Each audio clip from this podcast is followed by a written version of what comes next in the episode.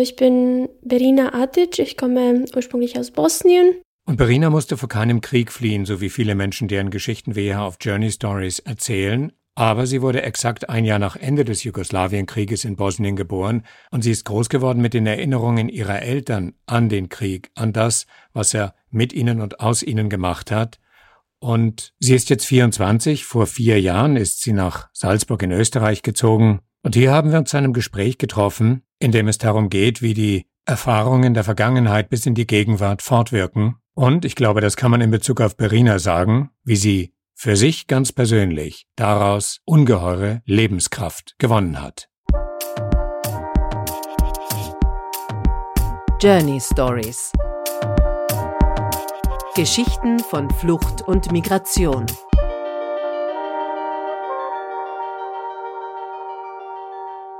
In Vorbereitung auf unser heutiges Gespräch hast du ja die letzte Episode gehört, die wir publiziert haben. Nummer 88. Das ist die Sanela Klepic, die darüber erzählt, wie es geflüchteten Menschen jetzt in Bosnien, besonders an der kroatischen Gebiete, dadurch den Kopf gegangen sind. Jeder, der in Bosnien gelebt hat, ist mehr oder weniger über die Situation informiert. Ich habe mehrmals gesehen, äh, die Flüchtlinge, die auf dem äh, Boden schlafen, also im Sommerzeiten, neben Bahnhof, also in Sarajevo. Dann habe ich die, die Menschen auch auf der Straße gesehen und so. Ich denke, dass die Situation ist äh, mehr oder weniger ähnlich wie in anderen Ländern. Aber bei uns, wir haben als äh, Gesellschaft, wir haben das schon vor 25 Jahren erlebt und wir können äh, mehr oder weniger helfen, weil, weil wir haben die gleichen Erfahrungen gehabt und wir wissen genau, was diese Menschen in diesen Zeiten also brauchen. Ich denke, es gibt nicht so viele Menschen, aber die, die Camps sind nicht so gut. Ähm, die Organisation also ist, ist überhaupt nicht äh, gut.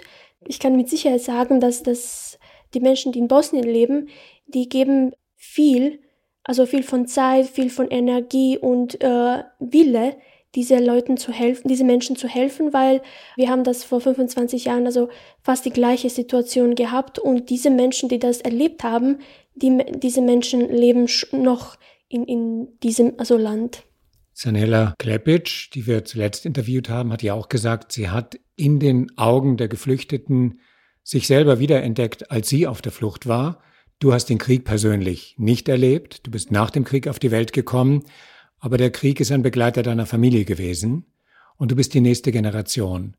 Natürlich, äh, 1996, im erst, also 1. Juni, in dieser Zeit war ich geboren. Die Situation war also besser natürlich wie im Krieg, aber was ich gehört habe und gesehen, Lebensmittel und äh, Wasser und Strom war ein bisschen, ich würde sagen nur ein bisschen besser, als ich im Kindergarten war und viele Kinder in meinem, meiner Gruppe, ich würde sagen 50 Prozent waren ohne Väter, weil äh, die Väter haben entweder nicht erlebt Geburt von, von Kindern oder sie haben das erlebt, aber sind ein paar Jahre früher gestorben. Also diese Kindheit, also persönlich hatte ich kein Problem. Äh, bei mir ist äh, kein Familienmitglied gestorben und ich komme natürlich auf eine akademische Familie, wo ich mehr oder weniger alles hatte, aber Problem war, das normales Leben für ein Kind nach dem Krieg ist auch nicht, obwohl das gibt es keine, kein Krieg, aber es gibt auch diese Unruhe, die man fühlt und uh, Unsicherheit auch. Vieles, was Familien hatten, ist zerbrochen und ja, ich würde sagen, die, die größte Problem war Lebensmittel für, für Neugebäude. Deine Mutter, sagst du, hat dir erzählt, wie es war, als du ganz jung warst, äh, dich mit dem Nötigsten zu versorgen. Sie werden dir ja auch erzählt haben, wie es für sie, nämlich für die Eltern im Krieg war. Die Geschichten dürften dich ja auch nachhaltig geprägt haben, vermute ich. Genau, meine Eltern sind also im Mai 1995 geheiratet, also im Krieg geheiratet, weil sie wussten nicht, wie lange wird das dauern. Es war schon vier Jahre lang. lang. Und Leben war chaotisch, weil jeder musste arbeiten für sehr wenig Geld oder für wie Volontariat oder kein Geld. aber Leben musste weitergehen und keiner war sicher, ob der nächsten Tag erleben würde. Äh, jeden Tag äh, war, also Situation, was ich, das, was ich sehr, sehr, was noch in meinem Kopf steht, ist die Situation mit Wasser und mit äh, Ström. Im Krieg war so Regel, dass nur eine Stunde pro Tag konnte man Strom haben. Und in diesem, in einem, einem Stunden musste man alles machen, was man sollte. Man wusste nicht, wann Strom kommt oder nicht. Also Zeitpunkt war überhaupt nicht genau. Äh, Menschen mussten arbeiten, normalerweise wie, wie ohne Krieg. Geld war, also Geld hatte keinen Wert damals, würde ich sagen. Ein Gehalt war vielleicht, sage ich, 50 Marken damals. Und Brot war. Also die bosnische Währung ist ja, heißt ja auch Mark. Ja, wir sagen immer Marken, äh, 50 Marken und Milch und Brot war, wir mal, 50 Marken. Aber man musste ganze Monat mit 50 Marken überleben. Und man konnte für, für, dieses, für diesen Wert 50 Marken nur Brot vielleicht und Milch kaufen. Und das war genug für einen Tag, für, wir mal, vier Mitglieder, eine Familie mit vier, vier Mitgliedern. Deswegen haben die Menschen äh, viele Paketen von, von Unternehmen bekommen, die drinnen waren in diesen ähm, Paketen, sag mal, Öl, äh, Mehl, Milch und so, aber das war sehr, sehr wenig, fast nichts. Deswegen würde ich sagen, die viele Menschen hatten ein, ein bisschen Garten neben ihr Häuser, weil Überleben war fast also unmöglich. Mit solchen unter solchen Bedingungen. Genau.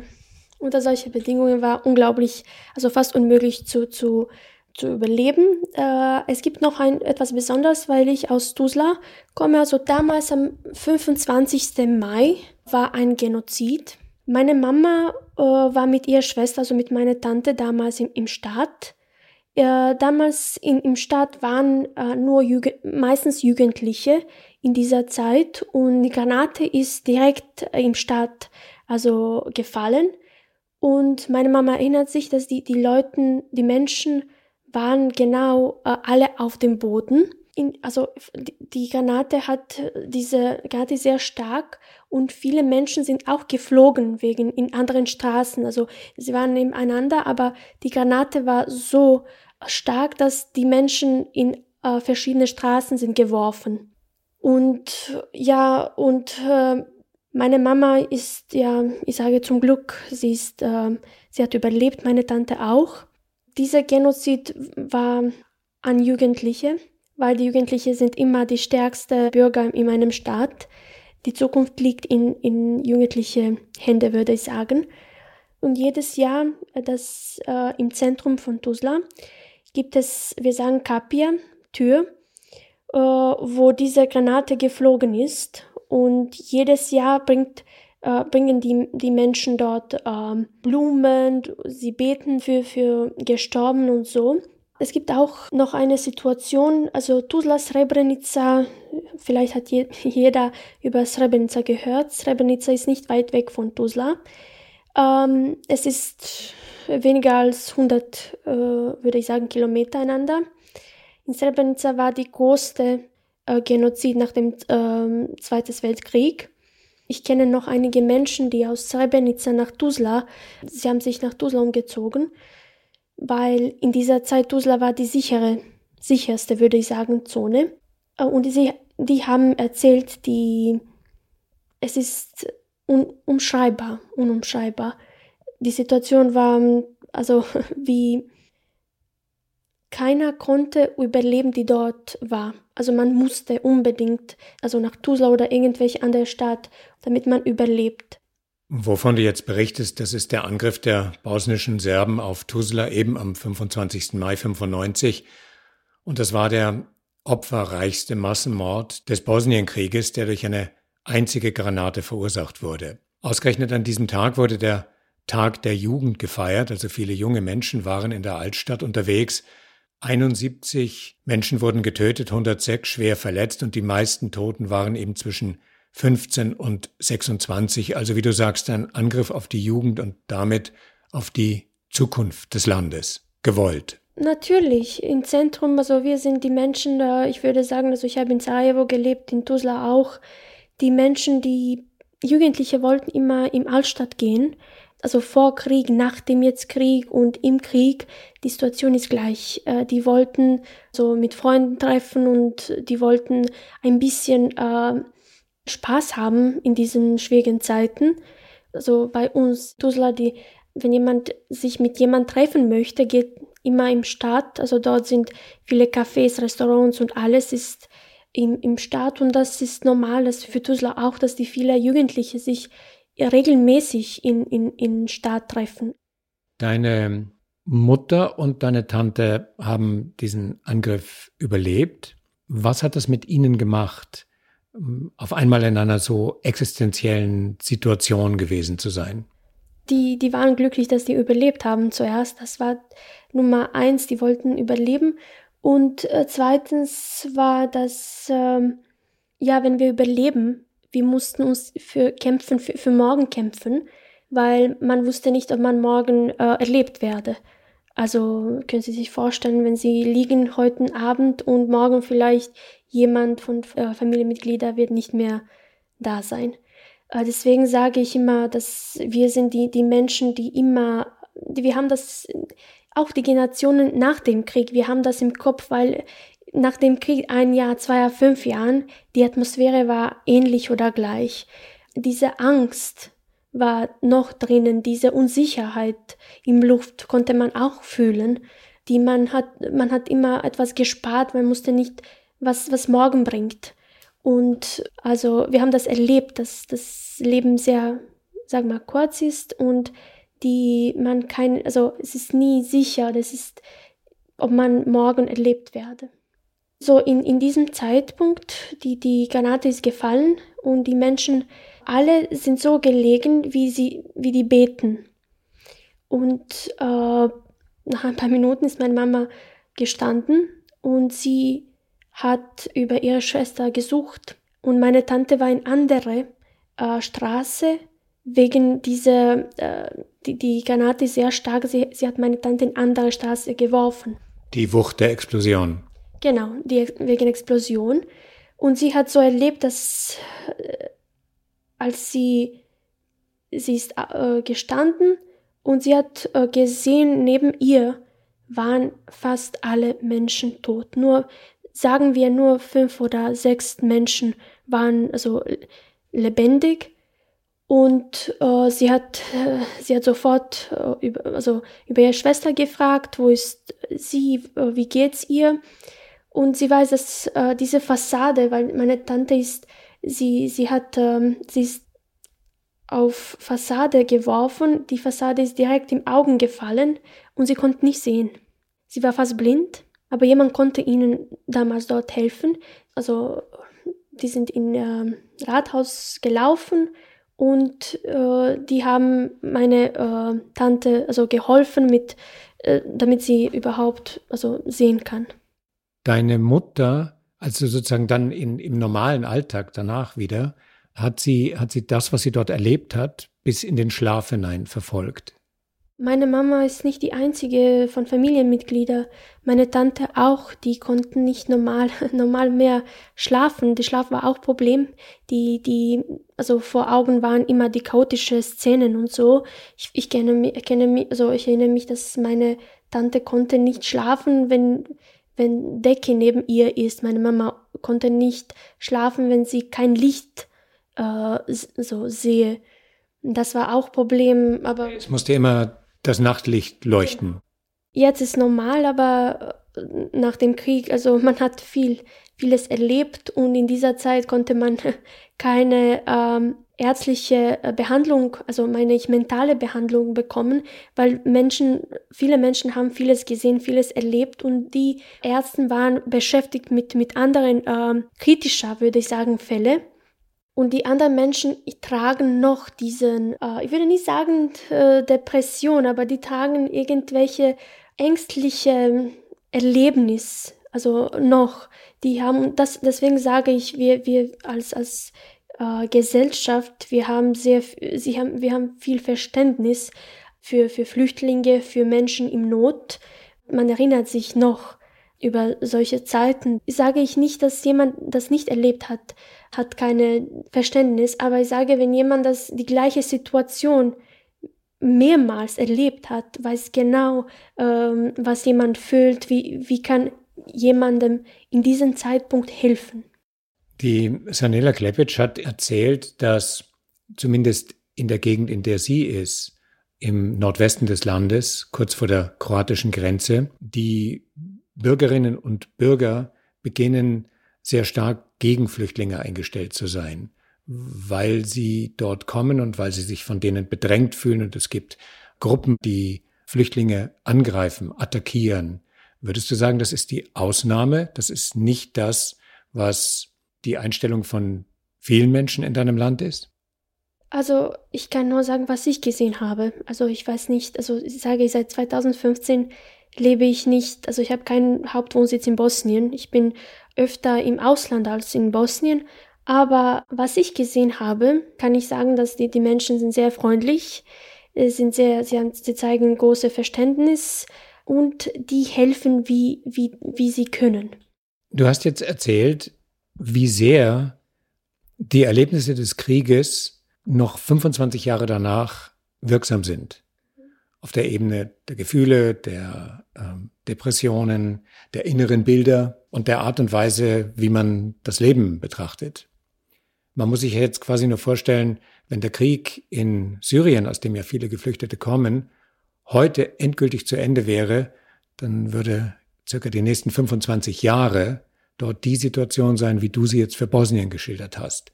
Also eigentlich eine Form von Nicht-Krieg, aber deswegen noch lange kein Frieden. Ich denke, dass das ist so richtig, dass die Menschen, die zum Beispiel die Situation mit Syrien, wenn, wenn der Krieg sagen, sagen wir zum Beispiel heute äh, fertig oder vorbei ist, die werden auch äh, viel Verständnis für, für andere äh, Menschen im Krieg haben.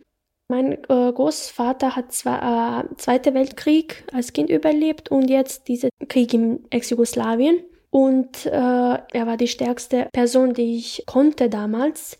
Und er hat immer so über Verständnis, über wie kann er anderen Menschen helfen gesprochen, weil dieser Gefühl bleibt, würde ich sagen, immer drinnen in Menschen. Ich bin so erzogen, dass man sieht die Werten in, in Hilfe. Man sagt, man sieht die Werten, wenn man jemand hilft. Wir wissen genau, nicht nur ich, meine Generation, die das erlebt haben, aber auch wir sind die erste Generation danach. Also für uns ist es die, alle diese alle diese Kenntnisse, würde ich sagen, Verständnisse, alles ist auf uns äh, übertragen. Einige Werte habe ich äh, als Kind, also äh, durch Erziehung habe ich bekommen.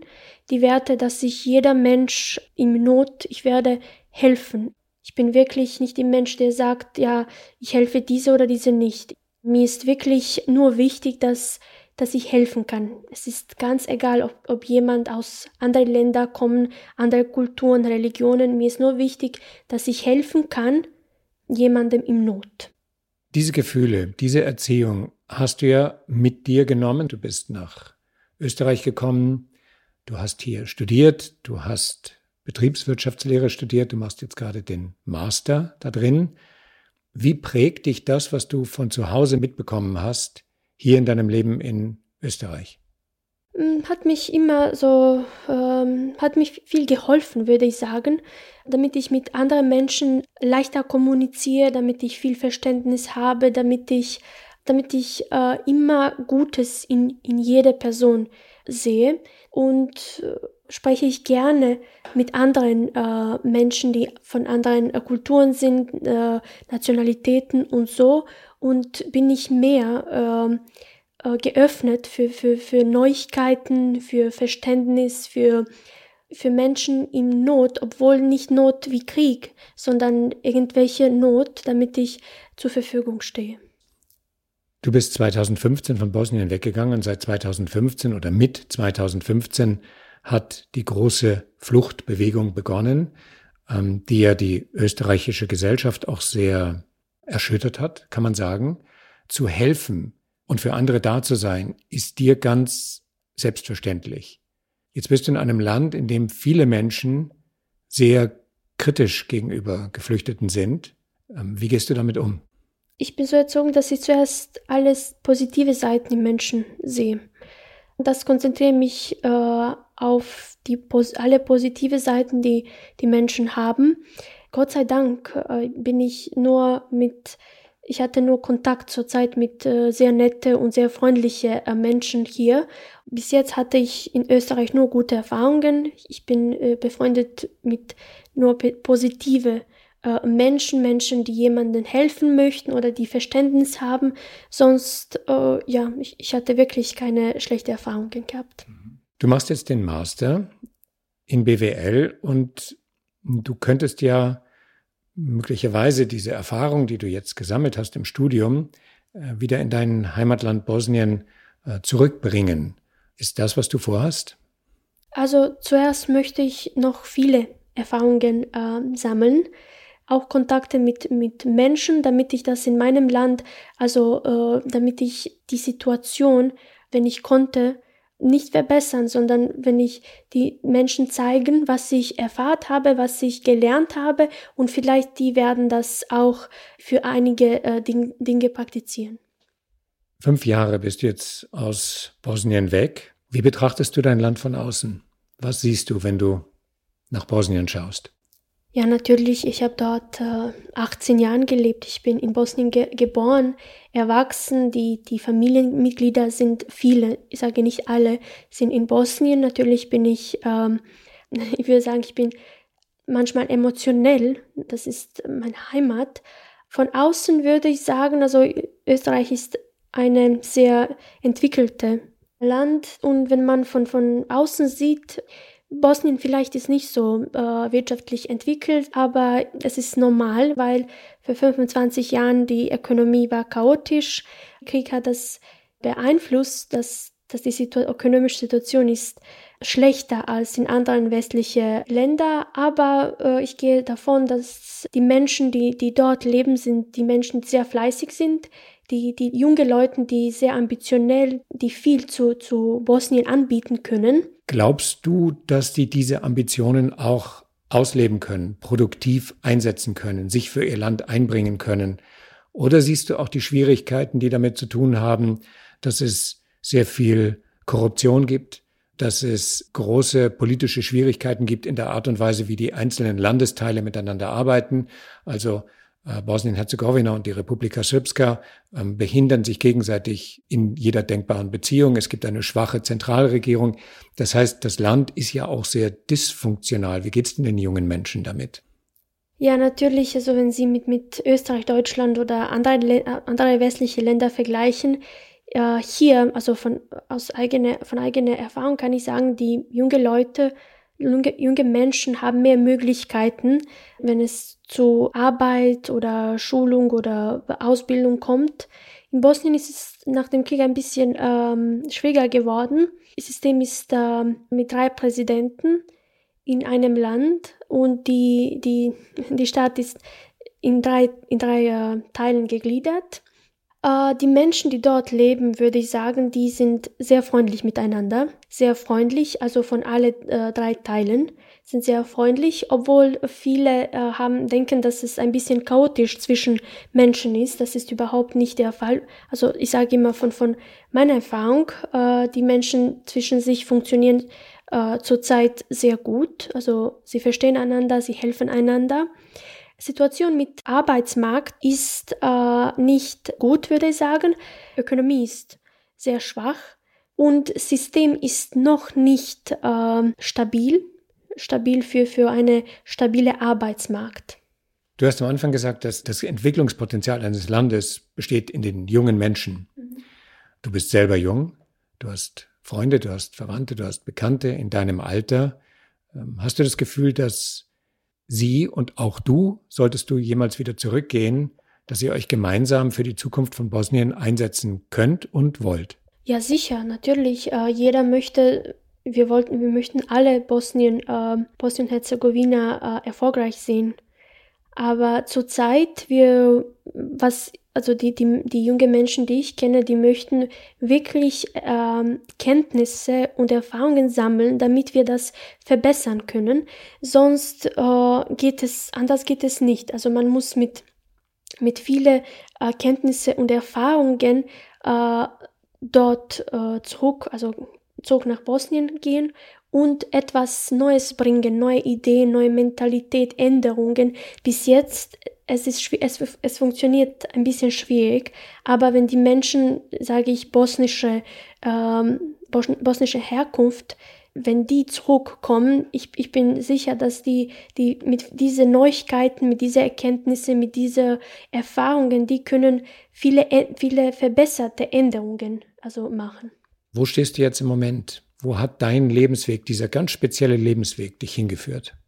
Ja, das hat, hat mir mehr, mehr Kraft gegeben, mehr Kraft für Kämpfen, für Geduld auch und äh, ich bin dankbar für, für, für, für alles, was ich bis jetzt erlebt habe. Das hat die guten, schlechten Tagen haben, die haben gezeigt, welche Wert die nur die positiven Tagen haben und äh, die also Kultur, Tradition, die ich komme, ich bin so erzogen, dass man muss wirklich arbeiten, viel arbeiten, damit man etwas bekommt. Seit ich Kind war, ich habe mich für, für viele Sachen interessiert und ich habe Kraft gegeben, damit ich die einige äh, Sachen bekomme. Und alles, was, was ich jetzt äh, mache im Leben, ist so, dass ich, wenn ich etwas bekommen möchte oder wenn ich etwas wünsche oder erfüllen möchte, muss ich wirklich, muss ich mich vorbereitet sein, muss ich Kraft zeigen und muss ich viel arbeiten, damit ich etwas äh, bekomme. Die Herausforderungen, die ich so bis jetzt also bekommen habe, die sind ähm, meistens in, in äh, Wert von Menschen. Die größte Reichtum ist Freund, sind die Freundschaften, sind die also Familienmitglieder und so weiter und so fort. Das habe ich von beiden ähm, Kulturen gelernt und äh, das, das, das freut mich sehr. Die größten Werten habe ich wirklich von beiden Teilen äh, genommen und jetzt habe ich, würde ich sagen, generell in mir gesammelt. Verena, herzlichen Dank. Hat mich sehr gefreut, dass wir heute miteinander gesprochen haben. Vielen Dank für die Einladung. Beeindruckend finde ich, das Gute sehen zu wollen und es auch sehen zu können und ausgestattet mit dieser Kraft durchs Leben zu gehen. Passend dazu unsere Signation Rain Rain Go Away von Ed NOP. Und damit bis bald.